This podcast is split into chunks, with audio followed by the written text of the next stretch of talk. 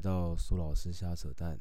那这一集的主题跟前面的好像不太一样，网络交友似乎蛮少跟教育扯在一起的。但呃，我本来也不是现在要录这一集啦，只是因为呃刚好坐下来决定要录另外一个题目的时候，突然想到这个题目，我就决定录这个了。因为我有蛮多想法在这件事上面，但呃，我觉得都是正面的啦。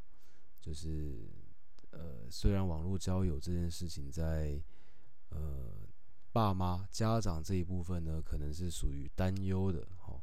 然后在成人一般我这一辈的朋友圈之内呢，可能会觉得网络交友就是不外乎那些事情哈，就是呃，对你在新闻上看到的，或是在呃。PTT 或者迪卡上面看到各种，应该看很多了哈，我那边就不赘述。但我我现在要讲的事情是我我是属于非常赞同网络交友的那一挂的人，而且我确实从多年以前就一直在这方面，呃，都有在持续的、持续的不是进行，就是我一直都有在网络交友，虽然现在可能很忙了，开始很多事情，但。呃，偶尔还是会在上面遇到一些我觉得不错的人。那我会从我最早刚开始用到现在的一些呃遇到的事情跟我的想法，那你也可以听听看。呃，如果刚好你听这些东西，你会想要有更多网络交友的一些想法，或者是方法，或者是勇气，呃，都好。我也不太知道我会讲什么，反正我就是把我。想到的就讲了哦，你就听听看就对了。那反正我在呃大学诶几年诶，应该是大二大三左右吧。那时候应该几年前啊，诶也有六七年七八年了。那那个时候是 B Talk 刚出来，然后微信在台湾也还没那么多人用的时候。那 B 头那时候很红嘛，所以我也下载。我印象很深刻，我躺在我宿舍的沙发床上面在用这个城市的，是那个时候开始。那时候开始，因为身边也没有什么经验好分享的，我就是用。那因为呃，我那个时候其实有在接触跟业务相关的工作，所以我呃是有这个需求认识更多人的。当时对我来说是，所以我也没有想太多，我就觉得，这是一个认识另外一区块的人的方法。因为我还在念书，我在大学，那时候在成大。呃，基本上又是念理工相关的科系，其实我认识的人就也没到非常多，我自己觉得就还好。那我会希望可以认识更多社会上的人，因为我怎么想都觉得我知道的事情很少，所以能接触这些人对我来说是好事，所以我那时候就开始用了。那开始用了之后呢，你势必就要去思考你要怎么样在这个社群媒体上面去塑造自己的形象嘛。所以你就要开打自我介绍的内容啊，然后放照片啊。但那个时候其实我也不是一个形象多好的人吧，我记得应该就一般般。反正就是还是得思考这件事情。那我也尝试过很多方法，真的尝试过很多方法。我想一下，讲呃，好。举例来说，我觉得尝试很多打招呼的方式，就是嗨嗨你好，就这样，跟。呃，真的点开这个人的校词，然后还有他的照片，去看一下有什么有趣的点可以做延伸啊，找话题啊，对不对？就是如果有在用交友软件的男生，我现在先从男生立场，你就会看到很多女生在他们介绍讲说，不要只说嗨，不要只会打招呼，不要只是问我吃饭了没，这种这种。但你就想说，那我就不认识你，我打招呼，如果。如果你就没放照片，就放一张，然后你介就只跟我说不要打招呼，然后不要问候你吃饭怎样，然后不要问工作，那请问我到底要从何开始啊？你会很慌吗？我说啊，这是怎样？怎样你照片那么不幽默，文字又那么不幽默，不知道怎么开话题，你很难讨论，你很难开话题，所以这是这是很常发生的事情。但是这个不能怪女生，因为她点开她的那个那个那个那个。那个交友钥匙两位还有打招呼，法，清一色的人就嗨你好，嗨你好，今天吃了吗？今天很热，然后就说今天很热哦，不要那么中暑，中暑的水哦。你每天打开就这些讯息，你会在想，你会想在自我介绍里面跟大家讲，不要再跟我打招呼，在我吃饭，在问我工作工作，这也很合理，这都非常正常，正常。所以当时对我来说，在网络上你要变变变成这件事情是很难，是就是会各种千方百计的思考怎么样开局比较有趣，怎样开局比较有机会。当时我现在讲当时的心态，但是我后来有很多转变，就是就是那是后面的事。当时我的确测试非常多，然后 B 托一样在操作，那微信也是一样操作，后来也出现了 Tinder 嘛跟探探，基本上我全部都会用，就是呃。那段时间我应该每一个交友都有，只要是免费的。确实真的见了非常多。那为什么会持续见到更多的人？有一个很重要的原因，是因为在最前面那几次跟社会人士见面这件事，这这这几次的经验，带给我一个不算不算挫折，但是带给我一个呃警示，就是就是当我跟一个已经在上班的人坐下来聊天的时候，我会发现。真的没有话题可以聊，就是哦那种尴尬真的上去，就是你看像我现在可以这样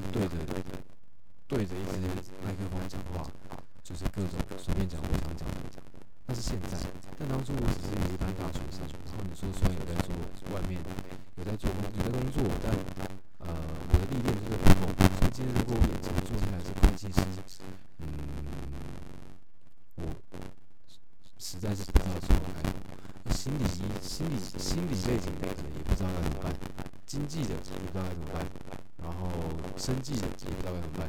我对，坦白讲，我当时的感受就是，我对这个世界真是一清不楚，我什么都是知道的感觉。虽然可能回到同学的这个群体，哎，你那个哪一个怎么样啊？很厉害啊，问我很多问题啊，各种好像我什么都知道。但我在外面就发现我什么都不知道，所以。因为经历了几次这这这这些经验之后，觉得，嗯，我应该需要想点办法，真的充实一下自己。就是当时我也没有什么强烈的目的性，我只是觉得我不希望我跟别人见面的时候这么的无知。虽然他们可能不一定觉得我无知，但我觉得我自己非常的无知。所以也是那个时候开始会有一些习惯上的变化。我以前其实很不喜欢看书。我虽然一直都有在念书，在体制内活得算还可以，但其实我很讨厌读书，所以我也不看课外书，因为我是真的讨厌读书。我不是只讨厌读，我不是只讨厌读学科，我是文字都讨厌。所以我除了学科之外的课外书，我基本上都不看的。只有小时候可能那时候有些科学的、科普的，有很多图可以看，然后字不会过长的，我觉得蛮有趣的，可以看一下。但是小说我从来不看，所以以前高中在在在在高中的时候，很多同学会传阅小说啊，干嘛的，穿越漫画啊，我也不想看，都不想看，就是能不看就不看这样。那商业周刊曾经在那段时间之前有有，当然有有人推荐过啊，说你在外面工作可能需要看一下一些商业类型的东西，知道一下外面发生什么事情。那我也拿过来翻过，我觉得天哪，好难懂，就是。这些文字怎么这么艰深？就是我无法理解，都是明明就都是中文字，都读得出来，但就觉得，嗯，也不想看，但也不想硬啃它，所以就一直没有做这件事情。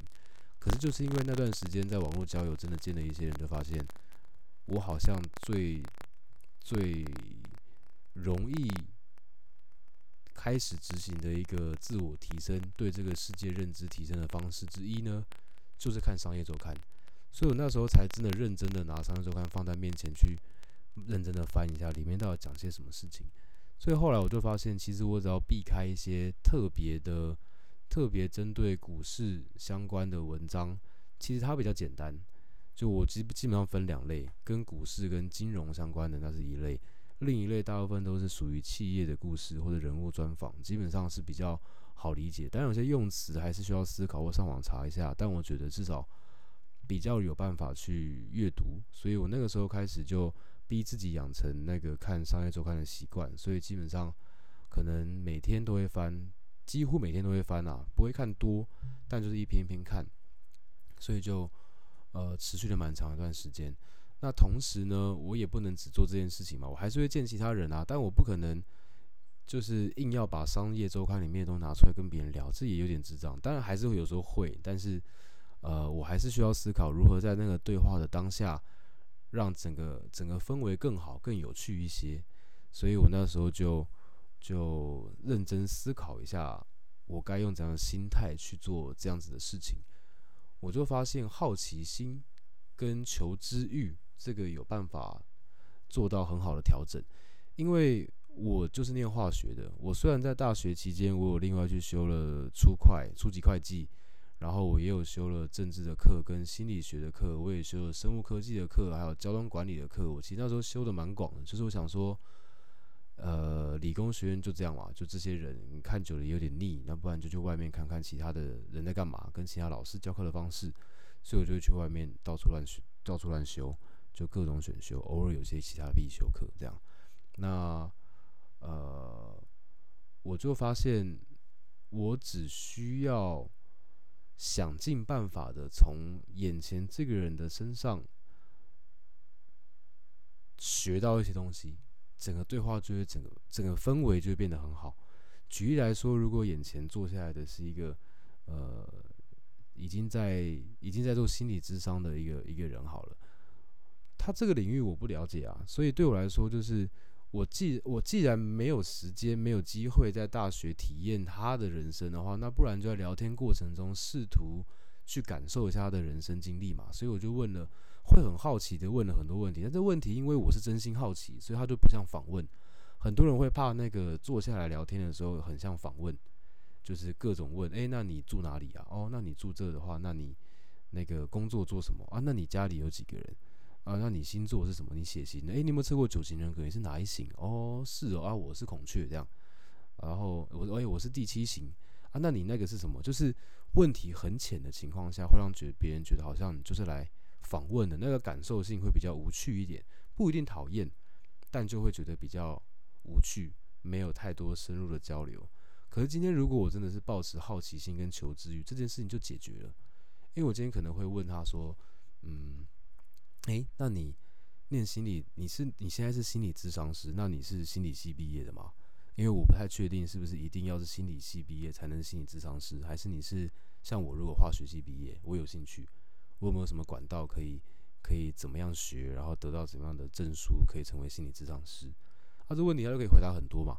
他回答完的过程说，诶，那我听说那个会有什么临床心理，然后跟跟那个那个什么蛙哥，就是哎，我现在也想不起来，心理、心理、临床心理跟心理智商，好吧，反正就是我问他说，哎，你们是不是出来有很多不同的那个职称？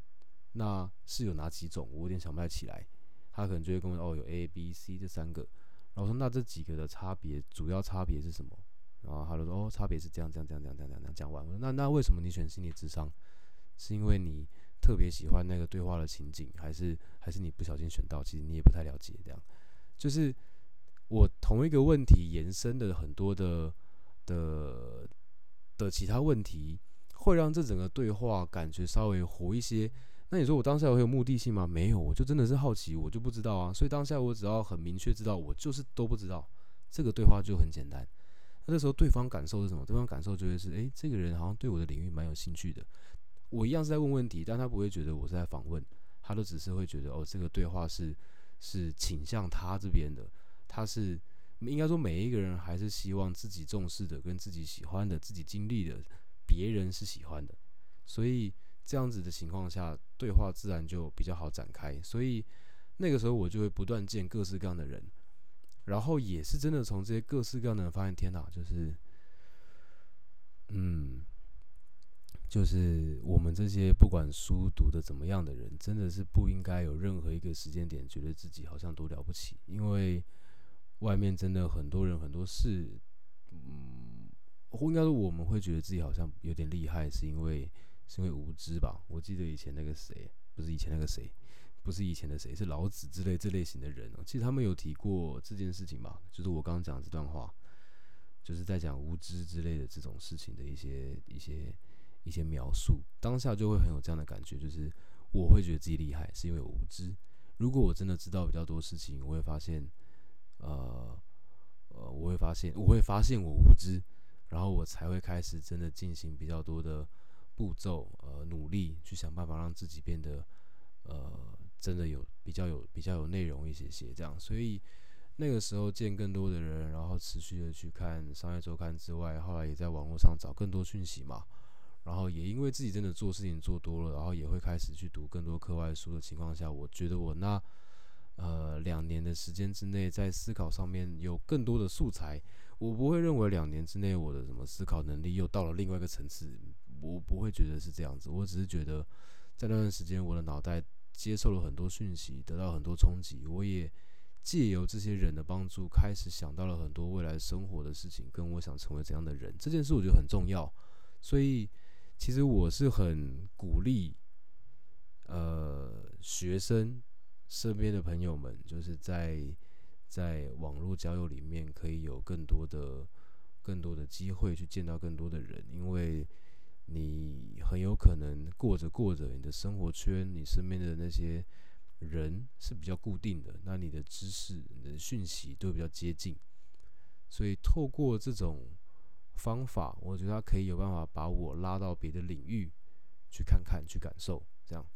那这时候当然会有另外一个延伸的问题，就是，可是你怎么保证你见的人一定是好人？这种问题，这个很常在这类型的话题讨论。那对我来说啦，我目前先讲我的立场，就是，呃，反正我当时就还是会有个原则嘛，就男生还是要怕被骗的嘛，但是也没什么好骗的啊，就就，嗯，的，好，有一些东西有点细，那个以后有机会可以提。反正当时呢，我的想法就只是，反正任何的邀约呢，我就约在公共场合嘛，就星巴克啊、咖啡厅啊，就是。约在这种地方基本上问题不大嘛，就是不管有什么特殊状况都还很好处理，只要这个地方是公开场合，所以还好。所以就是约的时候这样，然后呃，因为选公开场合跟这种咖啡厅，也不太可能不小心一去了什么高级餐厅被坑嘛，就也不用装阔啊，就跟他说我就学生嘛，我没办法付这些钱，就是我只能在这些咖啡厅跟你聊聊天，然后可能请你喝杯咖啡，当做在你身上学习一点你自己的一些人生经历之类的这样。所以，呃，那个时候是这样，持续了蛮长一段时间。嗯，然后再到了，我想一下哦，哦，在那段时间还有一个状况，因为我我觉得那段时间学到很多事情，就是呃，同理心其实学蛮多的，还有发现每一个人的个性真的差很多，这件事情也是蛮有趣的。因为网络交友的流程是这样嘛，你是。先要打过招呼，打过招呼之后呢，开启了对话。哦，打招呼他们都还通常还会有些筛选机制嘛，就对方可能不要理你啊，就没这件事情。所以，所以你打招呼不一定会有对话，所以会经历打招呼这件事情，然后跟对方同意了开始对话，然后对话到聊得不错，然后到约个时间出来见面聊聊天喝咖啡，然后到后续持续的可能还是朋友，或者是后来就没就没联络都有可能嘛。反正前面是这个样子的，但这个时候对很多人来讲，他们最常会卡的一个点就是，呃，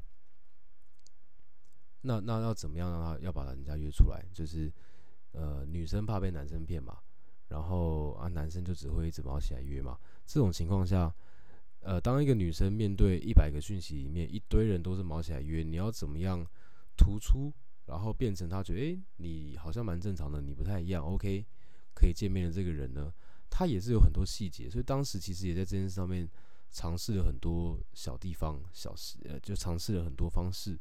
那那个时候基本上，呃，哦，真的是蛮认真在练聊天的。我认我其实也真的在网络上查过，也翻过一些书，是关于聊天的一些一些方法的，是看过的。但是我现在记不起来任何一个我看过的东西啊。我现在就是随便聊，我现在是属于佛系的，就是佛系聊天。那当时是真的会去想一点方式，或者甚至看一点笑话都好，这样，那想办法得到一些注意嘛。他觉得得到注意之后他才会回你，因为身为男生得理解你，你眼前在对呃不是你手机对面在聊天的这个女生，她只要跟你对话完回完这一行字，按上一页就会再跳出一堆未读讯息，永远都有一堆未读讯息。那你可以跟她聊到三句是。一回事，你可以跟他聊到三天，那也是另外一回事。你能聊到三天，后面还能约出来见面，那又是另外一回事。基本上对我们来讲，这个感觉像是有一种像层层关卡的感觉。招呼过了不代表任何事情，打招呼过了只是第一关，开启对话是第二关，然后明天还可以再聊啊，又是下一关，后天还能聊又下一关，就是持续有一种一直在破关的感觉。但如何维持对话的热度，这东西对我们来说也很难的，就是。而且我只是一般大学生，我怎么知道这东西呢？我对我来说很难啊，所以我那时候学很多这类型的的的的的，对，就反正就学了很多，看了很多讯息。那呃，对我当时来讲，我的聊天状态是想办法让聊天的氛围很开心，就是是想办法哦，即使就应该说，我当时已经不是我真实的状态了，就我并不是。讲各种我讲的话，讲各种我想讲的话，或是想到什么说什么。我当时是经过思考去想我该如何回应的，就是一切都是一个耗脑的过程。他没耗脑的话，是很难朝我的预期方面前进的。就是得认真的去想很多话题。诶，他里面有他的讯息，有说他喜欢意大利料理，那我查一下台北空格意大利料理，然后看哎，这间蛮好，蛮好的。贴给他说：“哎，这间你去吃过吗？”然后，然后聊一下这间店之类的，就是会有很多这种莫名其妙的方式，想办法找一些共同话题，很刻意的想要去有个连接。当然，当时这样也的确成功非常多次，见了非常多人，这无法否认。可是，我现在就想要做一个呃区隔，就是当时的我是因为刚进入这个环境不久，所以我做了很多事情是比较像刻意的迎合。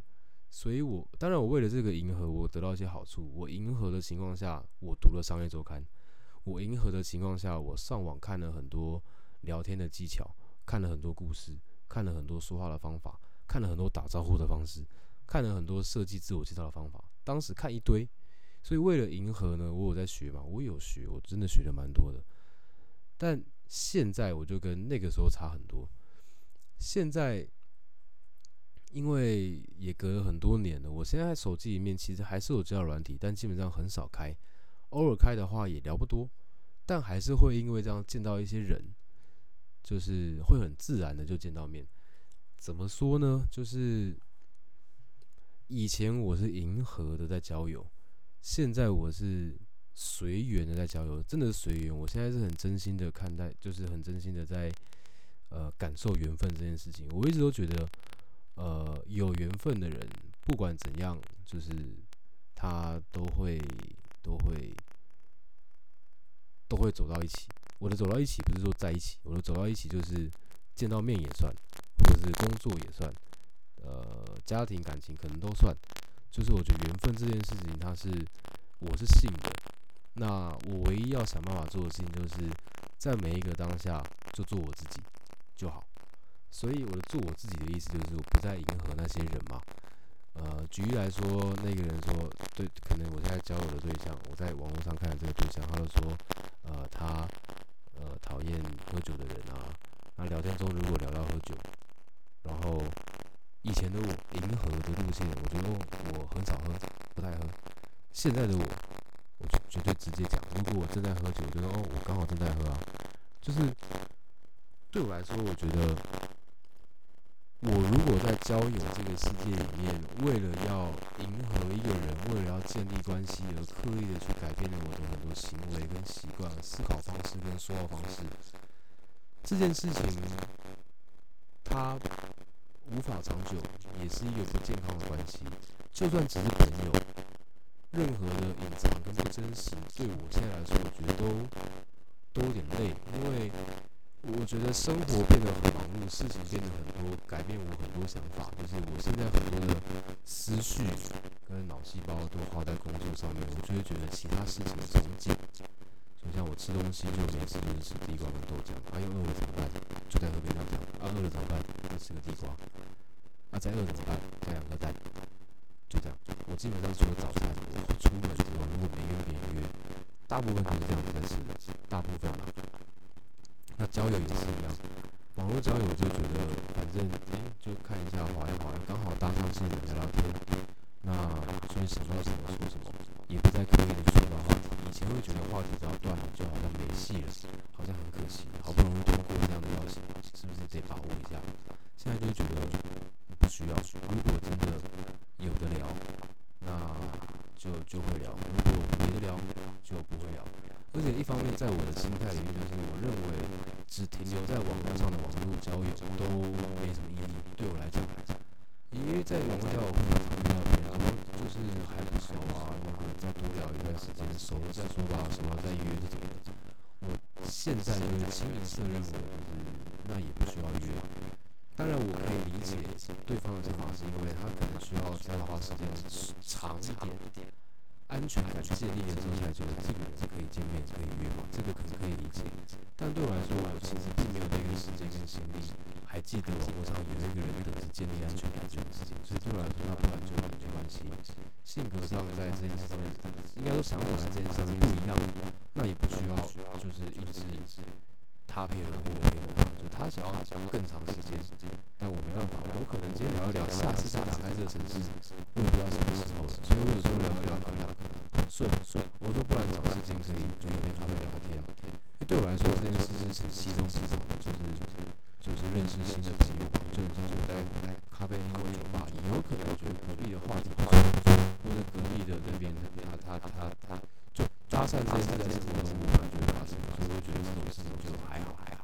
网络上如果聊得不错，我就直接约。那如果他会讲很好，我说好没关系，那那那之后之后的时间的话再约就好了。这种对方，这种我清一色都是会在问的，因为我觉得你没必要，就是记得这件事情。当然这样这样这样缘分就没了嘛。如果有缘分的话，我觉得这件事还是发生发生就是是在我的心念心念是这样子这样子。但但也是很常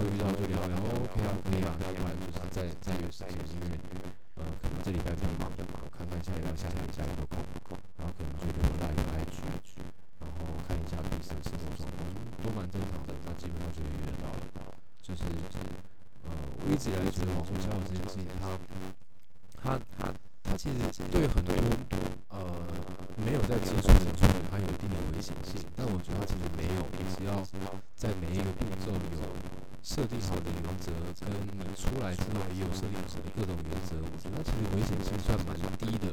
网络上新闻里面很常出现一些东西在讲，呃，什么跟网友见面啊，怎么样怎么样怎么样啊，这种我觉得不是我今天要问的这个议题本身不应该属在网络交友上面上面，这件事应该属在对于一个人的教育这件事情。为什么扯到教育？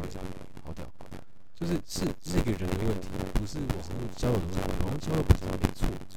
重点在于那个人他如何在这个过程中好好的去判断眼前这个人跟手机对面这个人是不是一个可以见面的人，他该用怎样的方式去认识这个人呢？跟他出来之后该如何自保这件事情，应该都需要思考。举例来说，像听的这样的城市，听的这样的城市，基本上你看不到这个人的私下交友状况跟生活状况，你只看到他照片跟介绍。所以你放再久，坦白讲，你也跟这个人不熟，因为他讲的所有东西基本上都可以由他自己做决定嘛。他可以瞎掰啊，他可以说在 A 地方上班，他其实根本在 B 地方上班嘛，他可以自己扯，因为你也不知道。可是今天很多人就会说，哦，我跟你不熟，还不能加你 IG，因为那是我私人领域，不能被你发现，这样就会用这些挡掉。但是又又某程度上，这些人可能又很常期待，真的找到一些好像不错的人啊，可以出来见个面啊。然后就觉得自己要花更长的时间来判断这个人是不是好人，但我真心的觉得，如果真的想在网络交友里面找到一些不错的人出来见面，不管是想成为长期的男女的朋友，还是长期的一般朋友关系，我觉得真的不要把在这些交友软件上面的时间拉得太长。一方面你一拉长，彼此都忘记彼此。每天都那么多不同的人、不同讯息，根本不会记得前几天那一个说哦之后熟了再约的那个人，所以不要把时间拉太长。一个原因是这个，另外一个是上面你也不会得到这个人生活讯息，你其实真的无法判断他到底怎样的人。所以我的建议都是直接加 IG，只要现在聊一聊，问题不大，他有礼貌，然后他也不用特别催促你回讯息，整体状况我觉得算是个正常人，IG 就可以先加。加了之后干嘛呢？加了之后你至少可以从他的。呃，文章他的现实动态，还有他的回复的一些朋友圈里面去推测这个人怎么样嘛？你会怕别人看到你的时候，如果就全部不给他看，哎，不对，应该说，如果因为怕别人看到你的你的生活状态，所以就不加，某程度上你也无法去判断这个人到底是不是一个正常的人。所以加了，反正加了也可以删，也可以黑名单啊。如果发现这个人超级不正常，再删掉其实也没差，这件事情也不会有什么影响嘛。但加了之后，你至少可以从这边得到一些讯息跟判断。现在的这种状况，其实赖，呃，其实脸书跟 IG 比赖还要好，因为赖你看不太到他，看不太到他的私下生活，但脸书跟 IG 是可以的，所以这个是蛮好的判断方式嘛。那真的加了之后有这些判断方式，你也会有些话题，他可能去哪些地方，你也可以聊。诶，那这边你去那边是什么原因？那有事件了，就会连带到其他的人跟其他的事情跟想法，你也更容易判断这个人是不是一个好人。所以，把交友软体上面的时间缩短，尽快的拉到比较跟生活相关的平台上面，对于判断这个人是不是一个正常人有很大的帮助。这就过第一关啦。再来，真的约出来的时候，约的地点跟时间，如果你会怕。你虽然觉得这个人非常正常，但你还是习惯有一些自保机制。你就跟一些自己身边好的朋友讲嘛，男生跟身边男生讲啊，女生跟女生讲啊，或女生跟男生讲也可以嘛，让他们知道这边会有这样的约，在邀约在这边进行。那几点可能打个电话过来确定一下状况，或甚至问那个人说：“诶，那能不能带个我的朋友一起？他刚好来找我，我们一起去喝杯咖啡。”对方如果正常的话，一定会说 “OK 啊，就一起来啊，没差嘛。”就这这很正常。其实自保方式非常多。就是也不难，所以回到刚刚那个新闻，在针对网络交友这件事情的的的描述，因为通常新闻不会讲说哦，那个那个目前台湾有几对呃，就是透过网络交友呃呃修成正果的那个情侣，这新闻爆出来，大家就觉得还好，没什么意思。但出来然后就直接被情杀这种，大家就会爆，所以。这个是被黑化的，我觉得它其实没那么的恐怖，所以呃，回到我刚讲我的立场，就是我是赞同网络交友的，而且呃，从从以前七八年前到现在，我见的这么多人里面，真的还有蛮多是我现在觉得还是蛮蛮重要的朋友。你说是不是一定到现在还深交？我觉得倒未必。但就是曾经可能在他身上学了一些东西，或是他的一些想法影响我蛮深，或是到现在看到他在七八年前到现在在他领域里面的一些努力跟改变，对我来说也是好事。所以，呃，我觉得网络交友，嗯，不需要被禁止。所以对家长来说的话，也需要想一件事，就是怎么样去去建立。孩子对网络交友的正确认知这件事很重要，因为他们现在会很早就用到这些社群媒体，他们抖音也用的很早嘛，IG 也会用啊，脸书不太用了，但是都是交友。他们如何在上面判断这件事情呢？他你不应该怪网络交友，你也不可能禁止得了网网络交友。他们总有一天会拿到手机下载这个软体的，他们怎么样都会到这个领域。既然这件事确定了，那就没有禁止的必要，应该是花更多时间去协助他们去判断。到底在这上面，我该成为怎样的样子？如果我要发东西出来，我要发怎样的内容让别人看到我？那如果我想看别人的内容，那我想看怎样的内容？那当别人发这样内容出来，我要保持怎样的态度去看它？如果是一个知识，那我要当做认真的知识把它记起来呢，还是看看参考就好？就是我在这整件事上面，我有没有具备基本的？这个也是很常我们提到素养这件事。现在素养这个词很常在用，我觉得素养它可以跟自主判断，还有呃辨别能力，还有就是独立思考这类型的词汇绑在一起。就是你在面对现在这些错综复杂，然后迭代更新、迭代速度很快的这种这种社会里面。有没有办法具备一个独立思考跟判断的能力？我觉得这件事很重要。这个应该是家长需要让小孩去判断的。就是你看，像 YouTube 也是啊，YouTube 影片那么多，小孩一定会看啊。像现在也有很多网红就专门拍一些小孩其实不太能看的影片，但小孩超超级无敌爱看的。就是这这一切都无法禁止的。那如何让他们学会判断这件事，才是我们得去得去思考的。所以，呃，对，哎我居然可以真的跟教育扯在一起，也是蛮厉害的。反正就是这样了。我在网络交友里面呢，我觉得我是受益良多的。那，呃，对于教育这件事来讲，呃，我我觉得，嗯。如果他们有办法真的用正确的心态在面对这件事情，其实我觉得一定是利大于弊的啦。对我来说是这样子。我我这个这个主题，其实在很久之前就有朋友跟我提过，然后甚至甚甚什么甚至甚至当初有考虑过拿这件事来开课，就是关于网络交友的课程，还有甚至。形象塑造跟自我成长整个绑在一起的，就是呃，开给一般的成人大学生，就是如何在这个社群媒体里面或是一般社交场合去建立自己想要的形象，然后去接近自己想接近的对象等等的这类型，因为呃，他确实可以帮得到一些人啦，就是很多人他也不是说不优秀。